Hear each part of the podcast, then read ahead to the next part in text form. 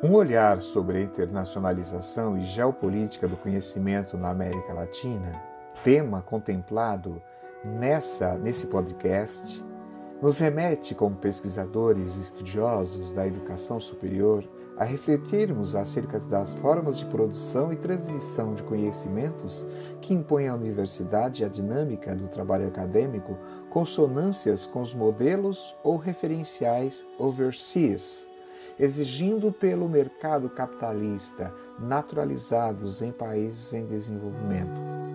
Como afirmado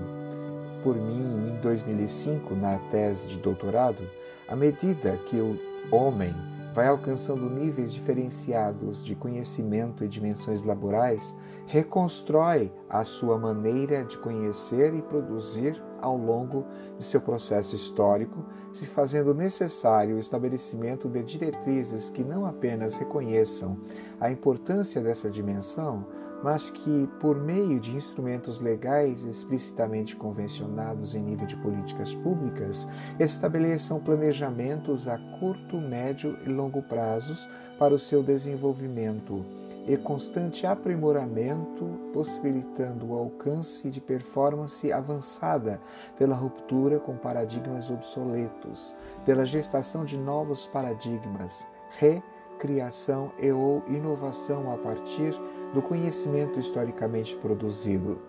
Nesse caso, a universidade tem o papel de formar o homem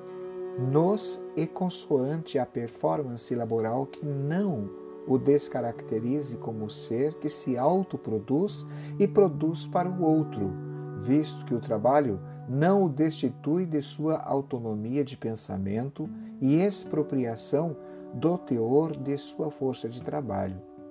Entretanto, com a apologia de organismos internacionais, dentre os quais cita-se o Banco Mundial e referenciais centrados em socialização e humanização do capital, entre aspas, organizados na geração de novos formatos de universidades e seus currículos, como apontado nesse eh, podcast presente, a geopolítica do conhecimento é, ou geopolítica do saber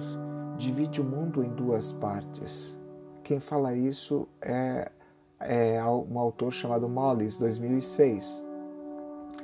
é, a primeira parte, aqueles que produzem o conhecimento por conta de sua hegemonia econômica e cultural, e a segunda parte, os que consomem os conhecimentos dos primeiros, consoante suas métricas e reafirmação da expertise dos modelos hegemônicos transfronteiriços. Os organizadores desta uh, tipologia, dessa tipologia em dual, na verdade, não é? é, foram felizes em se pensar dessa maneira, porque tal projeção não dá margem para um terceiro olhar, coisa que na construção humana é bem presente o tempo inteiro. Há que se pensar que a materialização dos modelos internacionais em economias de países em desenvolvimento e sua consoante busca pelo enfrentamento é, de uma decolonização pressupõe que modelos sejam erigidos e às vezes os modelos são muito reducionistas. É, Para que a gente possa tratar do tema decolonização e geopolítica do conhecimento, é necessário levar em consideração denúncias e anúncios, denúncias do que é, grandes países economicamente bem situados fazem em detrimento àqueles países que estão com as economias em formação ou estão incipientes na sua é, economia. É necessário se construir caminhos, é necessário se pensar ações concretas para que países em desenvolvimento tenham mais autonomia e possam andar com suas próprias pernas sem perder de fato a sua identidade. Entretanto, esse olhar não quer fazer apologia ao isolacionismo no mundo laboral quanto às formas de geração de saberes como produto da construção humana, visto que em cada momento histórico, de diferentes formas, a preocupação com a ciência e tecnologia esteve presentes, trabalhadas e desenvolvidas no contexto da universidade de uma maneira implícita ou explícita, embora nem sempre apoiada e transformada em prioridade. Ao contrário, ao colocar em evidência a geopolítica do conhecimento, é importante que coloquemos é, os contextos em, em, em debate, as necessidades de intercambiar, desde que mantidas as identidades e demandas dos países em desenvolvimento. Como apontado em 1979 por Vieira Pinto, a ciência deve ser concebida como revelação do mundo e do homem Consequentemente, não há legitimidade em qualquer domínio da construção da teoria científica ou aplicada, e nem mesmo valor lógico quando a intervenção direta do homem como sujeito do processo é negada ou conduzida somente de forma parcelar, reduzindo a humanidade numa coisificação. Há que se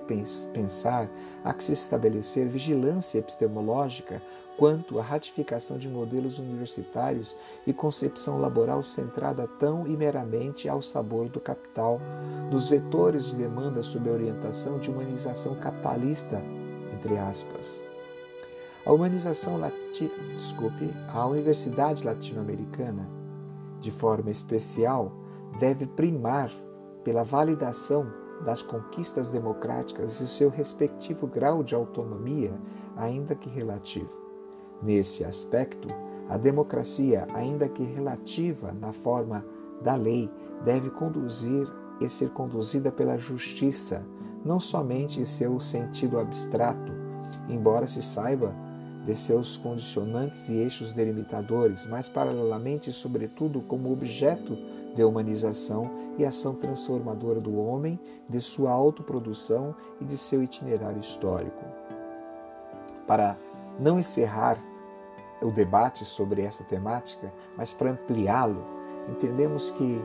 se no seio do arranjo estrutural do capital há a consecução de espaços e discussões, ainda que por concessão,